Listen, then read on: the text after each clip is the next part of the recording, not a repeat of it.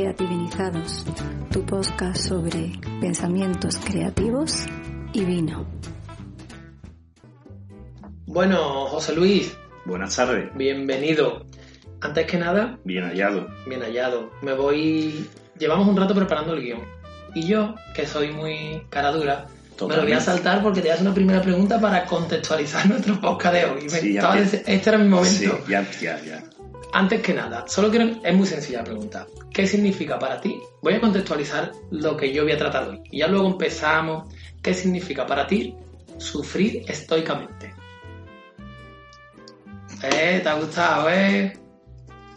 Pues, No eh, sé, a lo mejor si has escuchado alguna vez esa expresión. si te digo la verdad, Joaquín, no te he escuchado muchas veces hablar sobre este término, pero, pero no me, no tengo, no tengo, digamos, posibilidad de, de Una referencia, ¿no? No, no, así Vale. que me gustaría que me instruyeses en- al respecto. Eh, sufrir estoicamente siempre se ha relacionado con cuando vienen las adversidades, tener esa capacidad de no dejar Porque que no. este, que- perdona, este estoico no será el que jugaba en el Barça. No, este no es estoico igual el Barça. Siempre eh, sufrir estoicamente está relacionado con, ante las adversidades de la vida, mm, intentar controlar esas emociones, que tú sabes que es lo que yo más o menos voy tratando aquí en, el- Sí. en nuestro podcast, y saber sobrellevarlas de la mejor manera posible.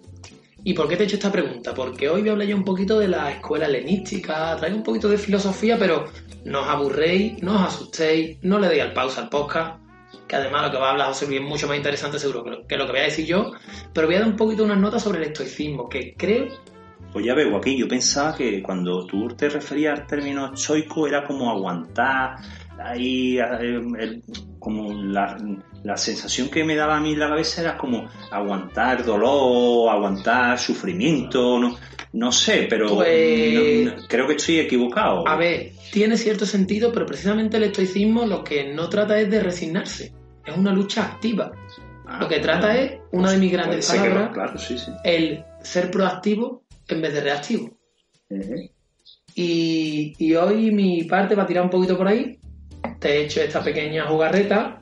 Antes de que tú, antes vamos a empezar, como nos gusta a nosotros, pausado, sin pausa, pero sin prisa. Entonces, ¿qué vino vamos a degustar hoy aquí en este maravilloso Mira, encuentro, hoy seguimos en, seguimos en la localidad de la Sierra Norte de Sevi- de Sevilla, seguimos en Casadilla de la Sierra y hoy nos hemos desplazado a una bodega que de hecho a mí me trae gratos recuerdos, que se llama Viñas Colonias de Galeón.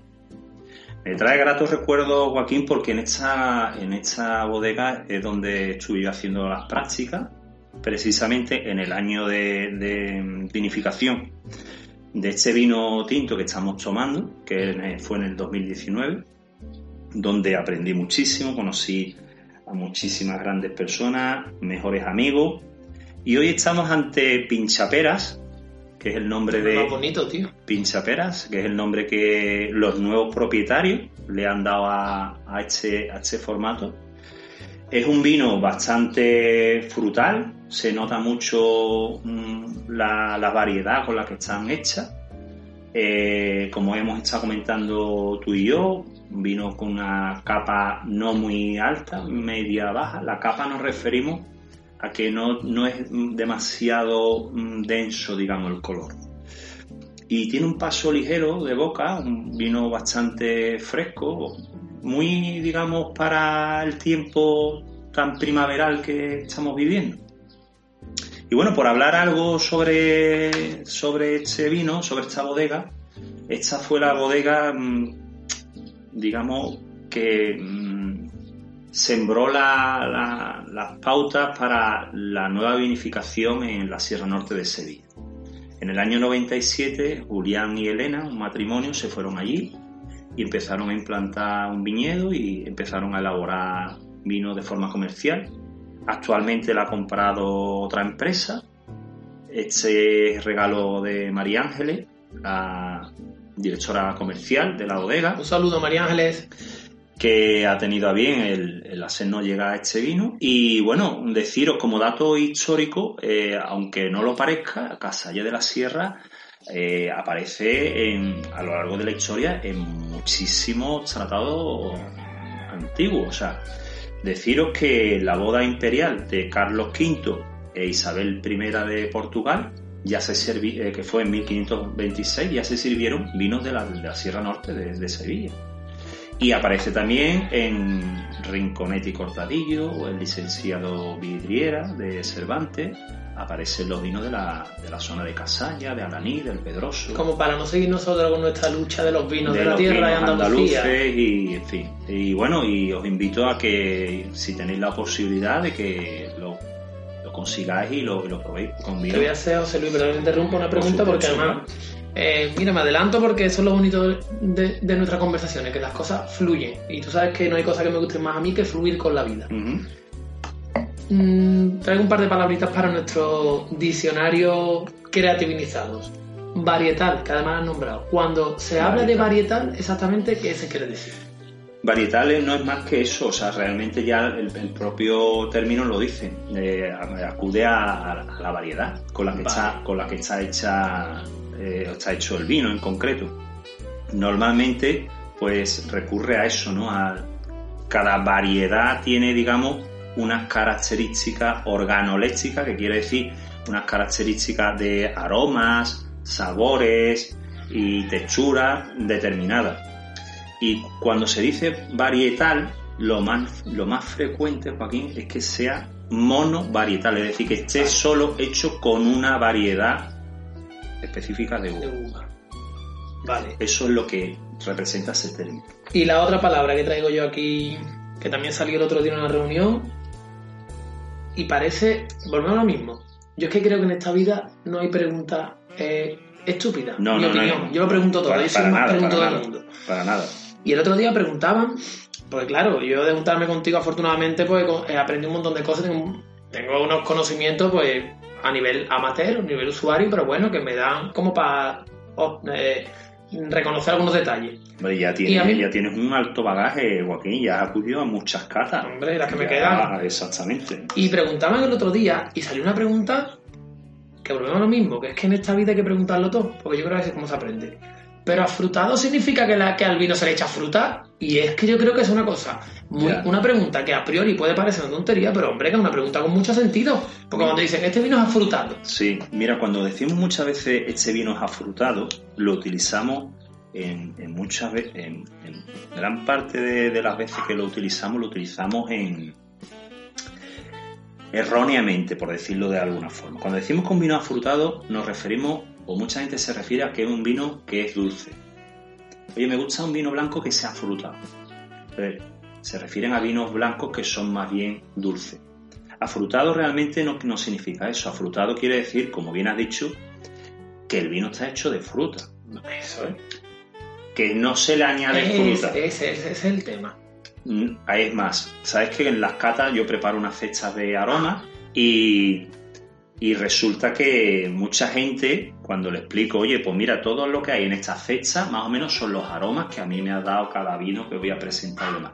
Y mucha gente me pregunta si eso es- esos aromas se les añaden al vino. es que es una y no es mucho que sentido. cada, que cada variedad, cada variedad, sea Irén, sea Monastrell, sea Tempranillo, sea Bobal, sea la que sea, tiene unos aromas determinados, igual que tiene unos olores determinados.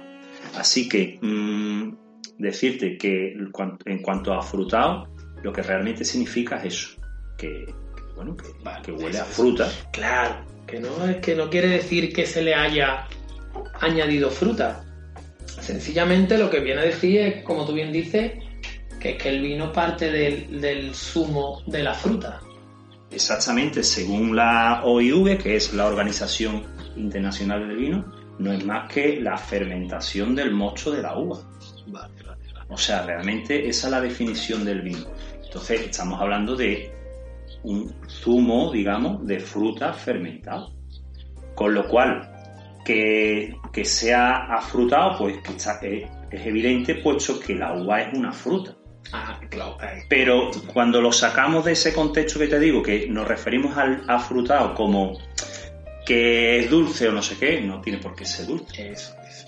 No tiene por qué ser dulce. Eh, pues mira, yo sé que yo soy mucho de ir tachando y de llevar las cosas ya. Sí. El tema diccionario creativizado ya lo puedo tachar, José Luis. Bueno, y volvemos un poquito a la parte que a mí me toca, que, que te he hecho la jugarreta. Pues me has hecho la Hoy te he hecho 314. la 314. Mm. ¿Por qué traía hoy el tema del estoicismo? Que luego lo relacionaremos un poquito, aunque parezca que está muy alejado del tema vino. Esto no es de- ser filosofía. Y yo creo que pocas personas a lo largo de la historia que les gustaran más el vino que a los filósofos y a los emperadores griegos, romanos. Es que cualquier película que veamos con que estaba regada todos los De banquetes. hecho, de hecho, mira, Joaquín, sabes que está, vamos, hoy estamos en una conversación en la que nos, nos- nos estamos pisando, ¿no? Parece que estamos los dos como dos púgiles. Fluyendo, fluyendo. Totalmente, sí. Eh, estábamos comentando antes la frase hecha de Platón, ¿no? El vino es la leche de los ancianos. A, lo- a, lo- a los griegos les gustaba el vino aguado. Sin embargo, a, a los romanos les gustaba el vino sin, sin añadirle agua. A los griegos le, eso le parecía una aberración. Entonces, claro, date cuenta que lo que te estaba hablando, Joaquín, es una persona ya con, con mi edad, con 45 años, hace 3.000 años aproximadamente, no sé, Ya no, sí, ya era un no. anciano. Prácticamente a lo mejor no tenía piezas dentales ni nada, entonces su alimento era vino agua. Perdona que te haya interrumpido. No, no, es súper interesante porque son detalles más. Está bien que lo unas. Creo que hemos dicho antes, porque hemos hablado sobre esta, esta frase, sobre todo en mi ignorancia, que no sabía muy bien cómo, eh, cómo darle significado. Y quiero recordar que dijimos de Atenas, Platón. Sí, Correcto. Sí, Pues mira, como siempre nos pasa, que todo va fluyendo, en Atenas donde principalmente surge el estoicismo esta escuela, ya os digo ya, esto es un tema muy profundo. Entonces yo lo que voy a dar un par de detallitos sobre cómo creo que hoy en día podemos aplicar este tipo de filosofía. El estoicismo viene de, de Atenas, es una escuela que crea Zenón de Sitio y él daba sus lecciones en el pórtico del Ágora de Atenas. ¿Vale? Entonces, el estoicismo principalmente en qué se basa. De hecho, mucho del coaching, mucho de todo esto viene por ahí y ahora os, relaciona- os relacionaré. Relacionaré, ¿está bien dicho? Sí, sí, por supuesto. os, os haré esa relación de por qué con el tema mindful y eso. Principalmente me voy a basar ahora mismo en el estoicismo. ¿Por qué hoy en día yo creo que es tan útil? Porque era una escuela de vida que lo que estaba orientada era a la serenidad, a buscar la calma y el autocontrol en los momentos de desasosiego, de rabia, de incertidumbre, que yo creo, José Luis, a ver ¿qué opinas tú? Que hoy en día eh, Por desgracia, es que es, el- es nuestro ABC. Sí. Hoy en día tenemos una incertidumbre que no Sí. sabemos qué va a pasar. ¿Y qué pasaba con esto? El estoicismo que, que, que buscaba? Pues eso, más que buscar esa virtud, ese equilibrio en los momentos de, de desasosiego. Y sobre todo, no es resignarte, no es dejarte llevar por esos momentos de Sino afrontarlo. ¿no? Ahí está Afrontarlo. afrontarlo, pero con valentía. Afrontarlo con, en busca de la solución. Ser, ser nosotros quien, como hablamos siempre, que lo he comentado antes, los proactivos. Los que demos, los que busquemos cómo solucionar el, el momento. Y ante esto, Epícteto, que es uno de, los, de las grandes figuras del estoicismo, lo que nos cuenta es que una de las bases, bueno, cuenta muchas cosas que a mí uno de mis, de mis personajes inspiradores, pero vamos, a niveles estratosféricos. Y lo primero que cuenta es, a ver qué opinas tú, porque me parece bastante interesante, es que debemos aprender a reconocer qué es lo que depende de nosotros y qué es lo que no depende. ¿Qué te sugiere a ti esto de qué depende de ti y qué no depende de ti? Eh, bueno, como siempre yo intento llevármelo a, a mi terreno, ¿no? Aquí, Uy, la aquí vamos entrelazando una cosa. Ya creo que en alguna ocasión ha surgido esta, digamos, esta demanda que tú me haces, ¿no? ¿Qué cosas dependen de mí y qué cosas no dependen de mí? ¿Qué cosas dependen de la cepa y qué cosas no dependen de la cepa? ¿Qué cosas dependen del terreno y qué cosas no? Se pueden hacer tratamientos, pero hay cosas que uno no, no, no domina. Como hemos hablado muchas veces, en muchas ocasiones, el clima, o bueno, puede haber, en fin, bacterias, pueden haber mil cosas que a uno se le escapan. Realmente, si hacemos las cosas bien, si hacemos todo a su debido tiempo, con la con el cariño, con la pasión prestada y, prestando sobre todo atención a qué, necesidades requiere en cada momento, depende de la estación en la que nos encontremos, vamos a minimizar un poquito esos riesgos y eso. Pero hay cosas que, como bien has dicho, hay cosas que no dependen de mí. Pues ahora va y ahora te voy a preguntar yo, porque está relacionado también con el tema, con tu parte vinícola. El truco que traía yo para hoy, José Luis, por ejemplo, es Primero, debemos de ir ya parándonos, porque ¿qué pasa? Que la turbotemporalidad que se llama José Luis hoy en día, casi que no nos deja tiempo para pensar. ¿No te has fijado que nos intentan, te vas a comprar algo, quieren que sea ya, no te dan tiempo a pensar, ¿no? Entonces, lo primero yo creo que tenemos que empezar a usar un poquito el pensamiento crítico, ahí un poquito analizando, pararnos un segundo, que hay tiempo para pararse a pensar. Una vez que hemos reconocido qué depende de mí y qué no depende, bajo mi humilde opinión, cuando hemos descubierto, bueno, mi, mi opinión y la de los estoicos, hemos descubierto lo que no depende de nosotros, dentro de las posibilidades, aunque no sea fácil, hay que entrenarlo, intentar que no nos influya, intentar que no nos desanime, que no nos saque de nuestras casillas, como solemos decir nosotros habitualmente. Y si depende de nosotros, y ahora te voy a hacer yo la pregunta a ti, relativa al truquito que traigo yo hoy, que mismo a los chavales de 12, 13 años, a través de mi profesión hoy en día, que es profesor de pádel, en la pista yo se los explico y ellos luego me dan ese feedback al cabo del tiempo y, lo usan en su día a día.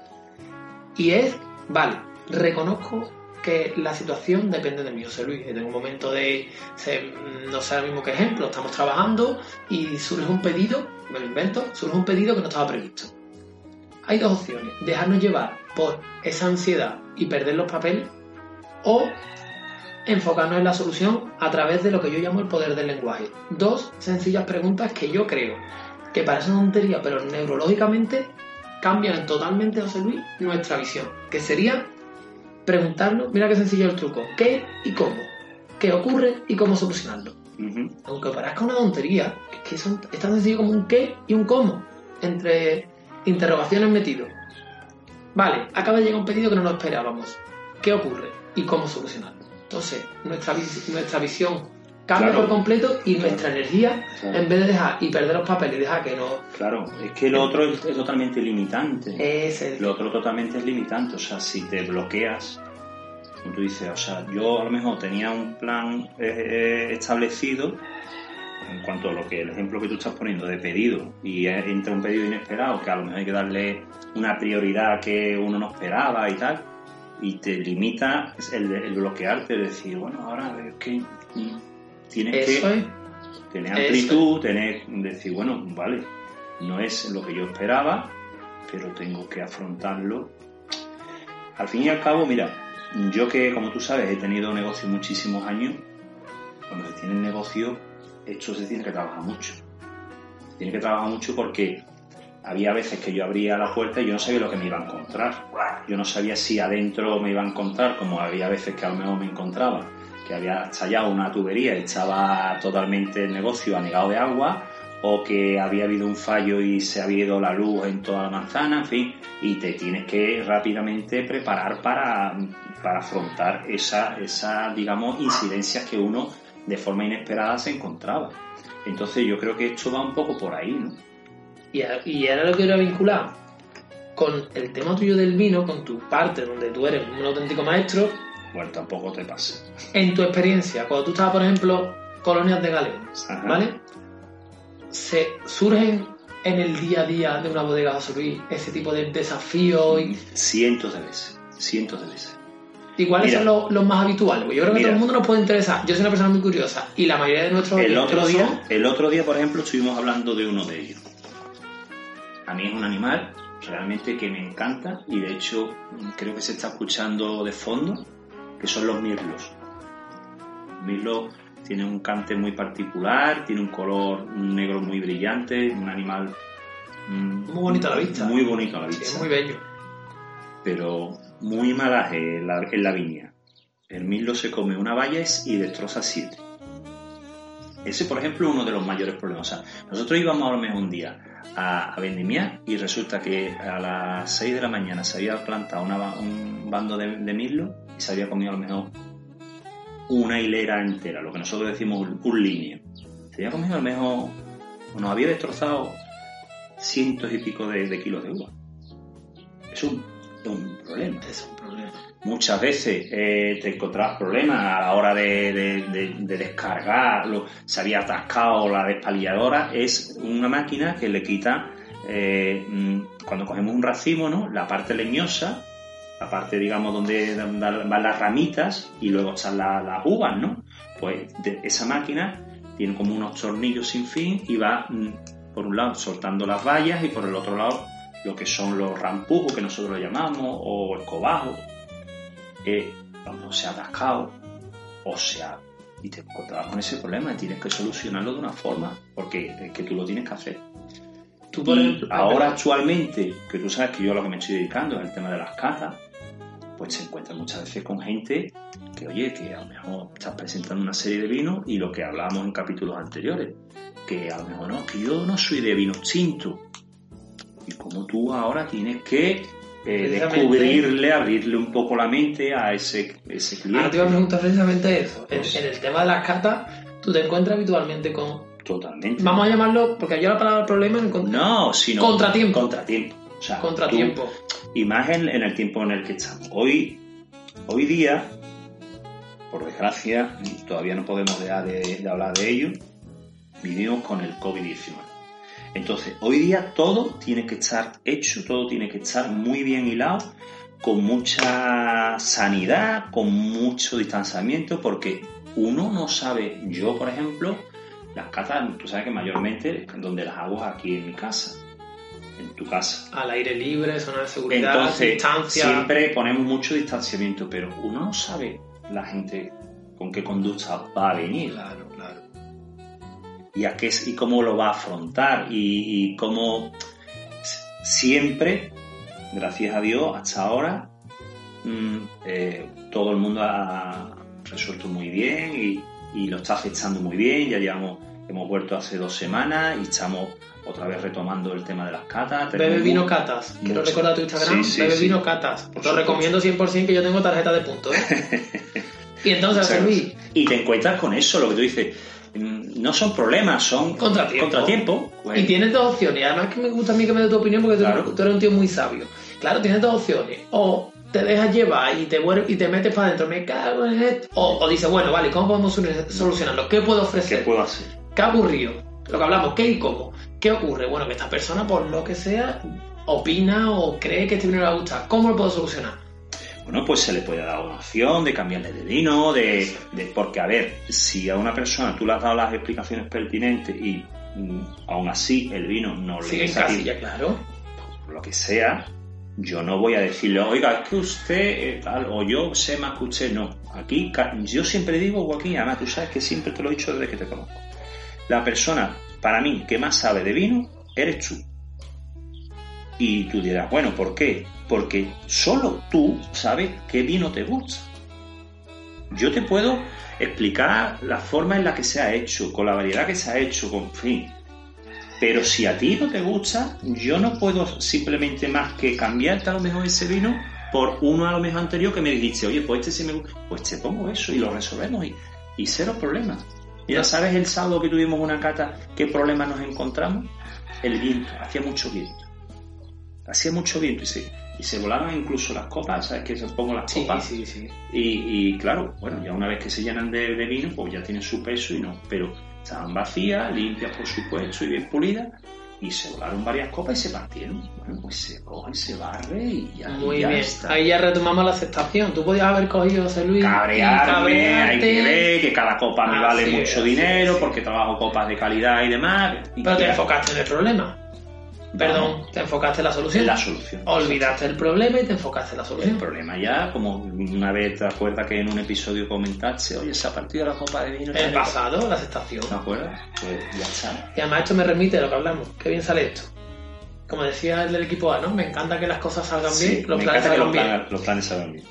uno de los, de, de los factores que yo creo que hoy en día muchas veces nos pueden hacer más daño del necesario si no somos capaces de ser críticos y no reconocemos, Luis, que no dependen de nosotros, son los siguientes. Que estáis haciendo una pequeña guía las opiniones de las personas. Es que me ha venido cuando has dicho del vino. Totalmente. ¿Cuántas veces dejamos que nos influyan en exceso? Vale, nos pueden dar una información, pero eso no es una verdad. Entonces, ¿dependen de nosotros las opiniones de, lo- de los demás? No dependen de nosotros. Por lo tanto, hay que aceptarlas dentro de que, pero que no nos influyan, que no nos rompan nuestro camino y nuestra visión de vida. ¿Qué más no depende de nosotros? Lo que otros consigan o logren. Que muchas veces en esta sociedad tan competitiva que vivimos, ¿cuántas veces se ve ese, ese destello de envidia porque alguien ha conseguido? No, no. Lo que hay que hacer es que eso sea un factor motivante para nosotros, ¿vale? Me alegro por él, pero es que yo voy a luchar porque me apetece también seguir su Me estela. gustaría ser así o me gustaría conseguir eso. Y otro, O potenciar otro talento que yo tengo. Eso es. Y otro de los puntos que me parece muy, muy importante, que no dependen de nosotros y que debemos de controlar es el afecto. José Luis, el afecto de otras personas. No, yo no puedo llegar aquí y decirte, José Luis, que te tengo que caer bien porque yo quiero. Entonces, el tema estoico, eh, Piste todo lo reflejó muy bien.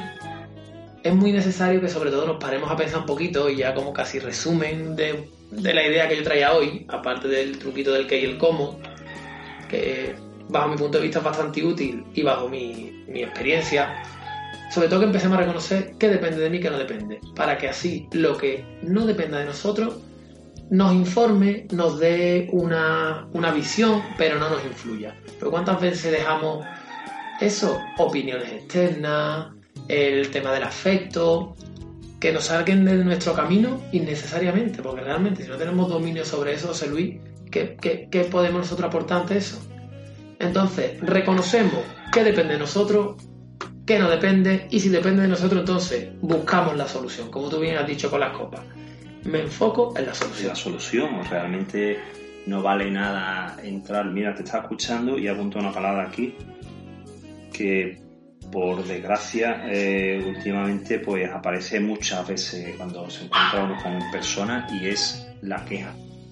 Eh, veo, Joaquín, que últimamente todos estamos muy eh, normal, en algunos aspectos lo, lo llego a entender porque la situación ya se prolonga demasiado, en fin, hay gente que lo está pasando francamente mal a nivel de salud, a nivel económico, en fin, y, pero que, mm, que estemos todo el día centrados en eso, por ejemplo, yo lo veo un poquito... Excesivo, ¿no? Sí, y nos limita mucho a, a lo que tú estás hab- hablando. ¿no? anímicamente, anímicamente, Anímicamente nos, nos limita Sí. un montón, o sea, realmente no nos deja ver, por ejemplo, este maravilloso día que estamos disfrutando hoy, que hay una luz espectacular, es verdad que el gallo está últimamente que lo da todo. está la primavera de sangre altera y Sí, en el gallo no va a sí, ser menos. lo siento, pero bueno, ya apareció en el primer episodio y, y es parte de nuestro proyecto, o sea, Es parte. Es verdad que alguno, alguno de nuestros oyentes mm, ha sugerido algún final un poquito que catastrófico para el gallo, pero bueno, eh, él sabe a quién me refiero, pero mm, está ahí, ¿sabes? Es nuestro gallo y se tiene que escuchar. No, no es, eh, creednos que no lo ponemos nosotros no, no, de no, fondo, no. ¿eh? Es, es natural. No son efectos especiales.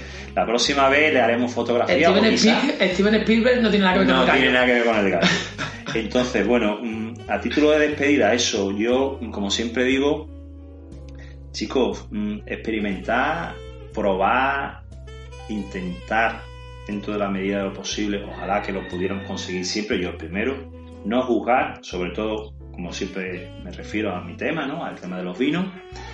Eh, en este caso, que estamos con Pinchapera, que es corracimo de oro en vinos ecológicos de Casalle de la Sierra, de Colonias de Galeón. Disfrutar de este maravilloso tiempo que estamos pasando, con la luz tan bonita que hay. Y, bueno, Yo solo me voy a apuntar el próximo episodio, José Luis, porque tú sabes que yo soy un enamorado de... ¿cómo hacerme alguna pregunta trampa, no? Eso ya, la había- ya me ha gustado, me ha gustado. Lo voy a traer a partir de ahora. Sí, sí. Me gusta que yo soy, a mí me gusta romper los moldes. Ya. Y me gusta, me gusta a mí el comienzo ese. Sí, a ti sí, pero a mí no tanto. No, pero tú, yo sé que tú sales bien de todos lados. Sí, sí, sí. Lo que me voy a apuntar es el tema marketing y tema diseño gráfico. Pues yo soy un enamorado del diseño, del arte y cada vez me gustan más las etiquetas de las botellas. Y yo creo, lo vamos a dejar apuntado para el siguiente episodio porque ya estamos en 30 y tú me vas a poder hablar de la importancia que tiene cada vez más el tema visual. Cómo por los ojos nos meten el, el que me guste algo. Claro, Joaquín, eh, date cuenta que esto está muy pensado también para gente que no esté, eh, que no sea, digamos, no quiero decir. No te vayas a meter en un fregado, no que, o sea, no, que has ido muy sí, bien. no, no, sí, sí, sí. Me- eh, porque, a ver, imagínate, imagínate, ¿no? Que tú eres una persona que no eres asiduo comprador de, de botellas de vino y entonces vas a un lineal de un súper y te encuentras que allí hay Sí, ¿Cuántas? op- opciones 300, mil. 200, 500, 600 referencias. Eh, la más atractiva visualmente siempre va a ser la que te llame más la, la atención. Entonces, bueno, hoy día, como tú bien has dicho, eh, el marketing va un poco por ahí, ¿no?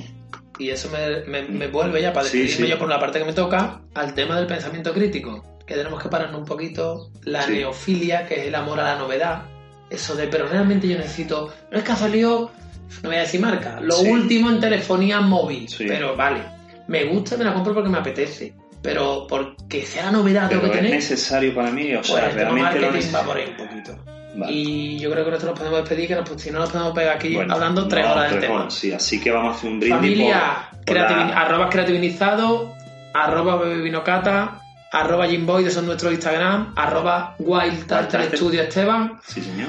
Y sobre todo que compartáis vuestras opiniones en en iVoox con nosotros, que creo que es el canal de, de podcast que deja expresarse.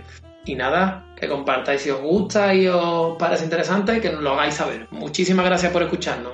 José Salud. Luis, un placer siempre charlar contigo. Igualmente, Joaquín. Salud.